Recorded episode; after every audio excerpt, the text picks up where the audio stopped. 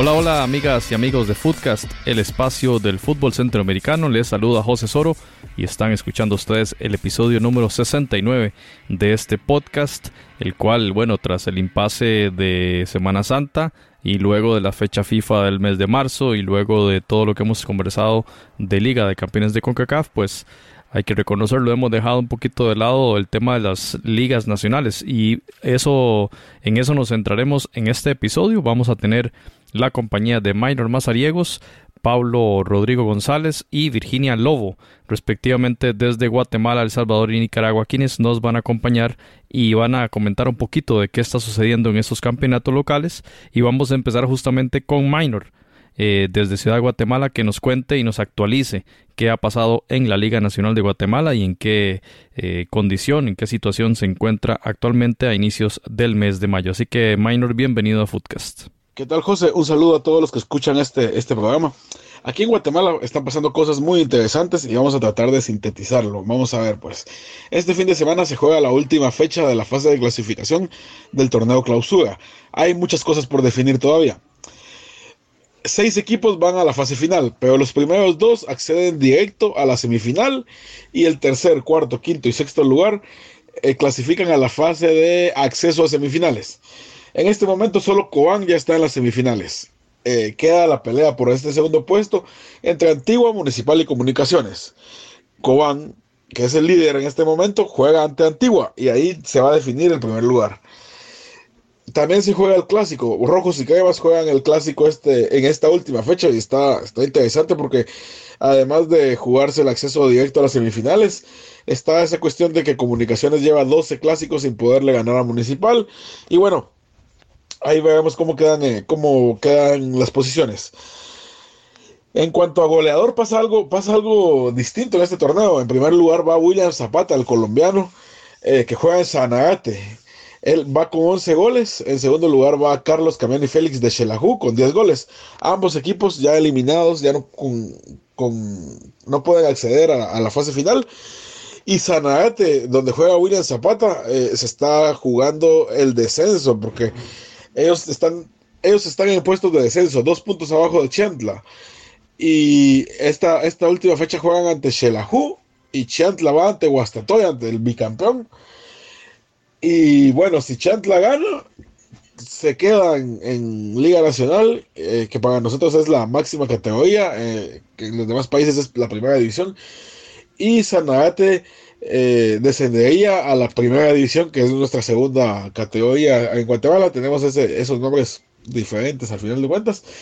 Y bueno, el goleador de, la liga está, está en Sanagate. Entonces, toda la jornada va a ser interesante porque, porque se está se llegó a jugar el descenso en la última fecha, se está jugando el liderato también, quienes clasifican en primer lugar, en segundo lugar. Va a estar interesante, yo creo que la otra semana vamos a poder platicar bastante al respecto. Eh, por ahora eso es lo que te puedo contar por aquí. Seguimos con el tema siempre de, la selección, ¿verdad? Que se espera que sean, a que sean las elecciones de la Fútbol para definir quién va a ser el técnico nacional. Eh, se sigue hablando que va a ser Amavín y Villatoba, pero tenemos que esperar. Bueno, eh, esto es lo que te puedo contar hoy. Tal vez eh, hablé un poco rápido de todo, pero yo creo que ya la otra semana con cosas definidas vamos a poder hablar muchísimo más y ya con equipos específicos que, estén jugando la fase final del torneo de Guatemala. Eh, bueno, un gustazo siempre platicar de, fútbol con, ustedes y un saludo a, toda la gente en Costa Rica y, y en toda Centroamérica, José. Muchas gracias, Minor, por ese panorama de esta jornada de cierre de la primera ronda en la Liga Nacional de Guatemala. De verdad que va a estar de infarto y por supuesto que estaremos entonces atentos a lo que suceda allí y a, a lo que usted va a analizar en el futuro respecto a la siguiente ronda de este campeonato. Pasamos a la Liga Nacional de Honduras, en el cual ya concluyó la fase de clasificación. Olimpia y Maratón, los dos equipos en el primero y segundo lugar, 37 puntos para el equipo blanco y el equipo del Monstruo Verde en el segundo puesto con 34 puntos, que están ya sembrados en semifinales. Y los equipos que van al repechaje para esas semis son el Motagua, Real España, Lobos y el Platense. Estos últimos cuatro equipos ya iniciaron entonces las series de repechaje, las cuales iniciaron el día primero de mayo, en el cual el equipo de Lobos venció 3 por 1 al equipo del Real España y el Platense empató a cero como local contra el equipo de Motagua. Así que este domingo 5 de mayo se jugarán los partidos de vuelta. El Real España tiene que hacer una remontada importante y Motagua pues ganando por cualquier marcador pasaría a esa fase de semifinales. El Motagua justamente el equipo de Tegucigalpa que está contra Platense tiene la necesidad de alcanzar esas semis para revalidar o luchar eh, para revalidar su título como campeón defensor. En el tema del goleo tenemos a Jerry Bengston con 12 dianas y al paraguayo Roberto Moreira del Motagua con 9 goles. Dicho sea de paso, importante que este jugador Moreira asumiera el liderazgo en, la, en el tema ofensivo del equipo de Motagua tras la salida del goleador Rubilio Castillo de este equipo de Tegucigalpa. Así las cosas, eh, las semifinales se van a disputar el 11 y el 18 de mayo y la gran final va a ser en, eh, tanto el 25 de mayo como el 2 de junio. Hasta esa fecha tendremos entonces hasta el 2 de junio sabremos cuál va a ser el campeón de la Liga Nacional de Honduras y en el tema del descenso en este país está bastante interesante porque tres equipos quedaron empatados en la tabla acumulada eh, Honduras Progreso, Juticalpa y Real de Minas. De allí saldrá el descendido porque se va a disputar una triangular en la cual este pues el que quede de, último lugar eh, descenderá a la segunda categoría y la, la, federación definió que bueno se va a realizar eh, esta triangular y cada equipo va a ser sede o va a ser local en uno de los partidos. Eh, entonces, con ello van a definirse cuál va a ser el equipo que disputará la segunda división en el torneo Apertura 2019. Repetimos, Juticalpa, Honduras Progreso o Real de Minas. El 12 de mayo será ya la última fecha, el partido Real de Minas contra Juticalpa. Allí sabremos cuál será el equipo que ocupará la plaza de la segunda división para el próximo torneo.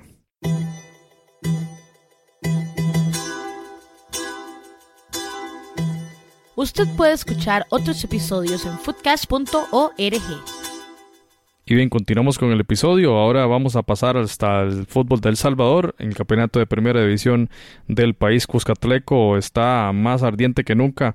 Está en la fase de definición. Falta una fecha para cumplir el total de jornadas de la fase regular y para conocer qué está pasando en ese país, en ese campeonato, tenemos la agradable compañía de Pablo Rodrigo González desde San Salvador, quien nos detalla, nos analiza qué está pasando en el fútbol cuscatleco. Adelante Pablo, bienvenido a Footcast. Hola José, Jonathan, ¿cómo están? Un saludo nuevamente a la distancia, un placer estar con ustedes en una nueva ocasión para poder hablar ya de esta recta final en, este, en esta oportunidad del fútbol salvadoreño del torneo Clausura 2019 que el próximo domingo va a disputar su vigésima segunda fecha, eh, última jornada de la fase regular del campeonato, en donde únicamente se va a disputar pues prácticamente las posiciones eh, que pueden quedar entre el tercero al octavo lugar. Ya siete de los ocho equipos que clasifican a la fase de cuartos de final ya están clasificados y solamente resta esperar quién es el último equipo que va a entrar en esa fase de cuartos de final. Em, la verdad es que ha sido un torneo dominado totalmente por el equipo aliancista que está líder del campeonato, nadie lo puede eh, lo puede mover de esa primera posición.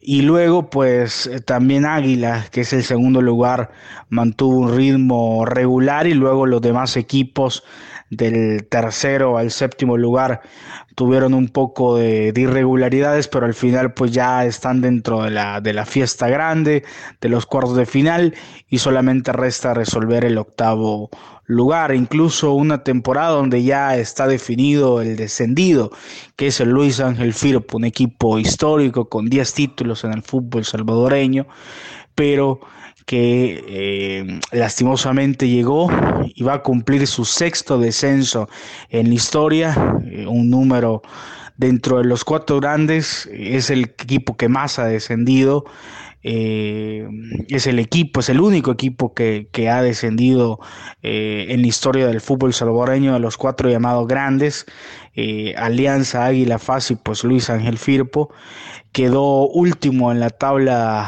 acumulada de posiciones y pues va a jugar la segunda división, en la segunda división la próxima temporada. Pero si quieres, pues si quieren, pues les comento un poco cómo está la tabla de posiciones previo a esa jornada del próximo miércoles que se va a jugar a la misma hora. Los seis partidos se van a jugar a las 3 y 15 de la tarde.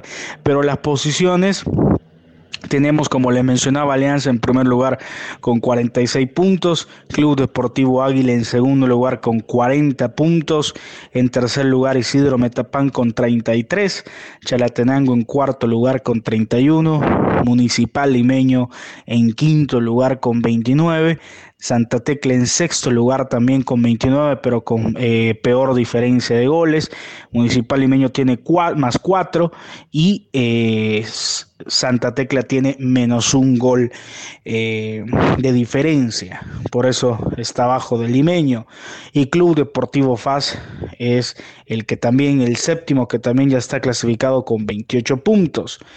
Eh, ya en la octava posición tenemos a Audaz con 19 puntos, a Luis Ángel Firpo también con 19 puntos, pero por reglamento y al ser el equipo descendido no tiene ninguna posibilidad de entrar a cuartos de final, así que pues eh, está eliminado del torneo. En décimo lugar está Pasaquina con 17 puntos, ahí cerquita, igual que Sonsonate con 17 y Jocoro pues en último lugar con 13. Como les mencionaba, los siete primeras posiciones ya están clasificados, sin embargo pues la última posición, la octava, se va a disputar entre Audaz y Pasaquina. Sonsonate también tiene 17 puntos y podría sobrepasar a Audaz. Sin embargo, eh, Pasaquina y Audaz van a jugar en la última jornada. Entonces, uno de los dos pues va a sumar. Aunque sea un empate entre los dos, la diferencia de goles no le, no le favorece al equipo de Sonsonate. Entonces prácticamente pues está eliminado o a menos que golee a Santa Tecla, un panorama pues realmente complicado, lo veo yo, para que pues pueda eh, pueda eh, meterse entre los cuartos de final. Eh, el repaso, si gustan, la, la última jornada por completo, Alianza Chalatenango, prácticamente pues Alianza ya clasificado, Chalatenango intentando meterse como tercer lugar para evitar un posible enfrentamiento con Alianza, por ejemplo, en semifinales podría meterse en cuarto lugar si es que gana su partido y con una combinación de resultados también. Club Deportivo FAS enfrentaría a Jocoro. Limeño a Luis Ángel Firpo, Club Deportivo Águila contra Isidro Metapán, y Sonsonate Santa Tecla y cierran Audaz Pasaquina, los seis partidos a la misma hora por por bases de competencia. La última jornada y la penúltima se juegan a la misma hora para que no haya ningún tipo de eh, acomodo, ningún tipo de resultados pues eh, que den de qué hablar. Así que eh, esa es la última jornada del campeonato. En cuanto a los goleadores del fútbol salvadoreño, lo lidera la tabla, el colombiano Vladimir Díaz de los Salvos de la Alianza con 14 goles. Muy cerquita está ahí Armando Polo, panameño del Sonsonate con 13. Y el colombiano Jason Quiñones Angulo del Pasaquina con 12 unidades. Entre esos tres va a estar eh, el goleador del campeonato. Vladimir Díaz, pues que es titular en Alianzas y anota un gol, me parece que, que se va a quedar con, con, el, con el, liderato de goleo. Sin embargo, pues también Armando Polo por ahí podría, podría sorprender, ¿verdad? Si logra anotar más de dos goles ante Santa Tecla pero el partido quizás de la fecha va a ser ese Audaz Pasaquina, donde se van a disputar la última, la última, la última posición. Eh, hay que decir que Pasaquina y Limeño se vieron afectados durante el torneo porque eh, les restaron seis puntos, básicamente, al no eh, inscribir a sus equipos sub-17 eh, le restaron seis puntos y eso pues mermó las posibilidades de ambos de ambos equipos de ambos equipos. Incluso pues limeño podría con esos seis puntos que le quitaron ahora estuviera eh, en la tercera posición y Pasaquina pues estuviera también en la octava posición prácticamente ya clasificado. Pero esa es eh, la actualidad del torneo de clausura 2019, un torneo pues que va a finalizar en su fase regular el próximo domingo, domingo y que posteriormente vamos a quedar con actividad entre semana y día miércoles, cuartos, semifinales, hasta la gran final el próximo 26 de mayo, domingo 26 de mayo, en el estadio Cuscatlán. Favoritos para estar en la gran final, Alianza y Águila, pero por ahí también Santa Tecla, el equipo que ha venido disputando eh, seis finales, eh, con cinco finales consecutivas, eh, es también favorito. Ahora que ha cambiado de técnico, está dirigido por el uruguayo eh, Washington Sebastián Abreu, el loco Abreu, un futbolista por reconocido a nivel mundial que jugó un torneo con, con, Santa Tecla, quedó campeón y que ahora pues llega a debutar como director técnico al equipo tecleño y se habla que la próxima, el próximo torneo no solamente esté inscrito como técnico, sino que también tenga plaza de jugador. Eh, Santa Tecla que viene de quedar campeón el martes pasado en la Copa El Salvador, que es el torneo de Copa del Fútbol salvadoreño, le ganó 1 a 0 Audaz. Ahora con ese mismo ímpetu, eh, con esa misma racha positiva, buscan sorprender y a pesar de clasificar en la posición número 6 o en la posición número 5, una posición baja comparado a, las otras posiciones que había completado los torneos anteriores, había sido segundo lugar fijo. Eh, hoy pues eh, se mete a, a, los cuartos de final, a la postemporada eh, en estas posiciones, bajas prácticamente para su promedio, pero buscan seguir sorprendiendo y seguir metiendo. Son los tres, seguirse metiendo en la gran final. Son los tres equipos favoritos eh, para quedarse con el torneo clausura 2019, aunque hoy por hoy también el equipo Albo, el equipo de Alianza se ve muy favorito, no solamente en los números, sino en lo mostrado futbolísticamente, pero ya cuando hablamos de fase final, definitivamente el desempeño, el rendimiento y los partidos, las series son muy distintas a los que vimos en la fase regular. Eh, José y Jonathan, eh, nuevamente es un verdadero placer poder estar con ustedes. Eh, un saludo muy cordial hasta Costa Rica y nos seguimos encontrando, seguimos, nos seguimos encontrando, nos seguimos hablando en una próxima ocasión. Un saludo a todos. Pablo, muchas gracias por su aporte, por su detallada descripción de lo que sucede en el fútbol cuscatleco y también pues un saludo hasta San Salvador y estaremos muy atentos a lo que suceda en esta última fecha de la fase regular. De verdad que jornada no apta para cardíacos y lo mismo está pasando en todas las competiciones como lo estamos viendo. Así que muchas gracias eh, a Pablo Rodrigo González desde San Salvador. Pasemos ahora a ver lo que sucedió en Costa Rica en la fecha de cierre de la fase regular en la cual la Asociación Deportiva San Carlos, equipo que venía de segunda división de hace un año, eh, ascendió para el en la apertura 2018, está ahora en su segundo torneo consecutivo en primera división.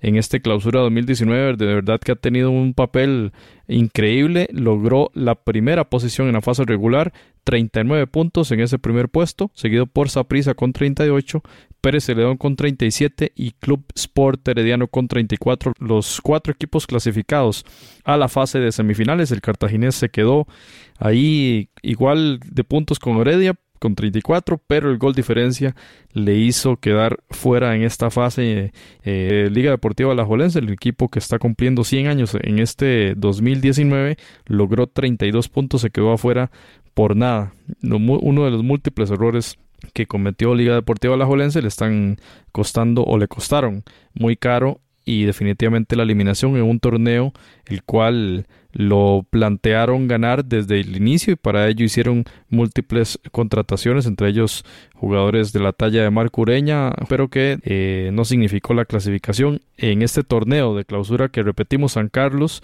logra luego de un marcador adverso 1 a 0 contra Carmelita en la, en la última fecha, logró hacer tres anotaciones en menos de 10 minutos y le estaba eh, generando esa derrota momentánea eh, contra el equipo del Carmen, eh, la tercera posición en el torneo y logró hacer una remontada en muy poquito tiempo y logró entonces también alcanzar a los 39 puntos con los cuales supera a prisa que estaba derrotando por goleada al Municipal de Grecia 5-0 terminó ese partido del Deportivo Saprissa el Cartaginés ganó 2-1 a Santos y no le bastó porque le faltó le faltaron más goles para superar ese gol diferencia que tenía respecto al Club Sport Herediano, que resulta finalmente como el cuarto de los clasificados.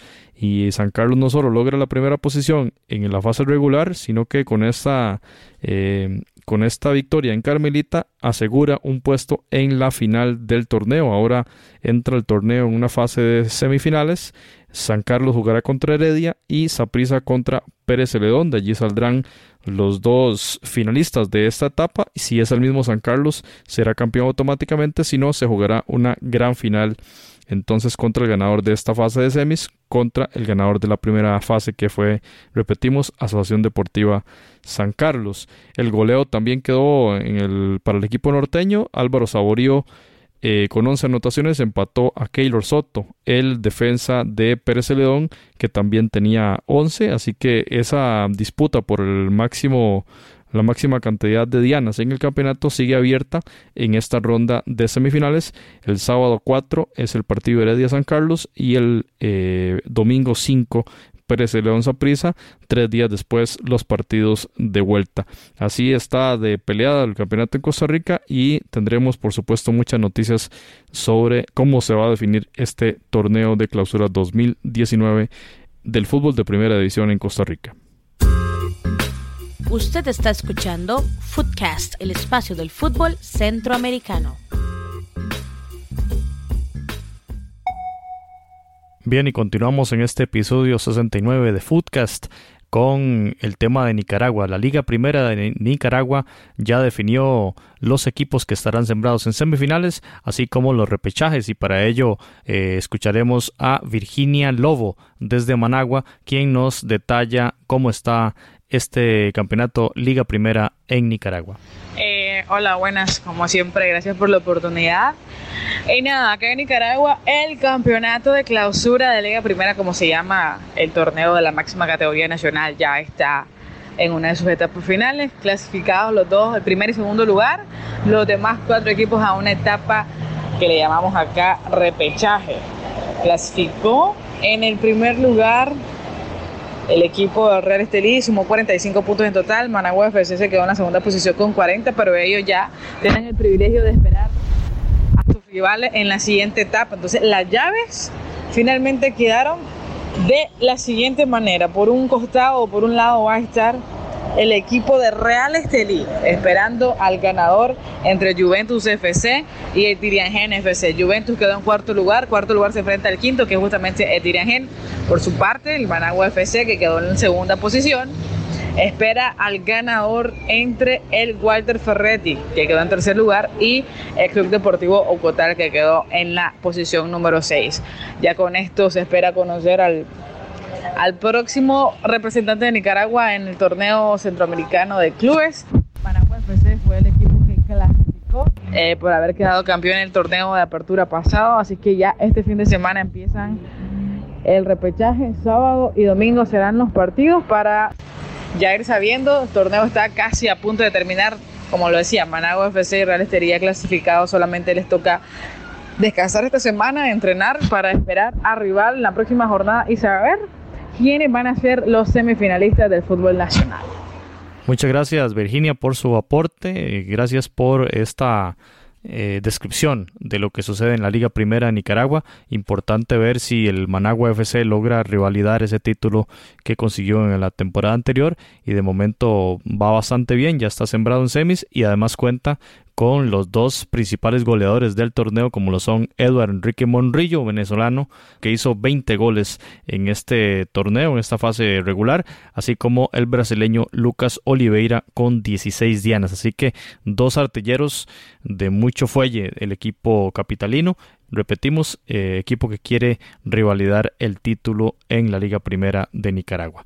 Y pasamos ya para cerrar este episodio 69 con el tema de la LPF. La cosa en Panamá está bastante candente. Recordemos, antes de hablar de números, que este campeonato empezó un poco después del arranque de todo el resto de campeonatos regionales en virtud del encuentro mundial de juventudes que se desarrolló en el mes de febrero en Ciudad de Panamá, situación que provocó un atraso de algunos días para el arranque de este torneo que si bien va ya encontrando el término de su fase regular en virtud de los pocos equipos que constituyen este torneo en comparación con el resto de campeonatos del área. Estamos hablando de 10 equipos eh, y ya terminaron, o más bien está por terminar la fase regular en esta semana entrante, en el mes de mayo, será la última, la, la, fecha número 18, la fecha con la que cierra la fase regular de este torneo,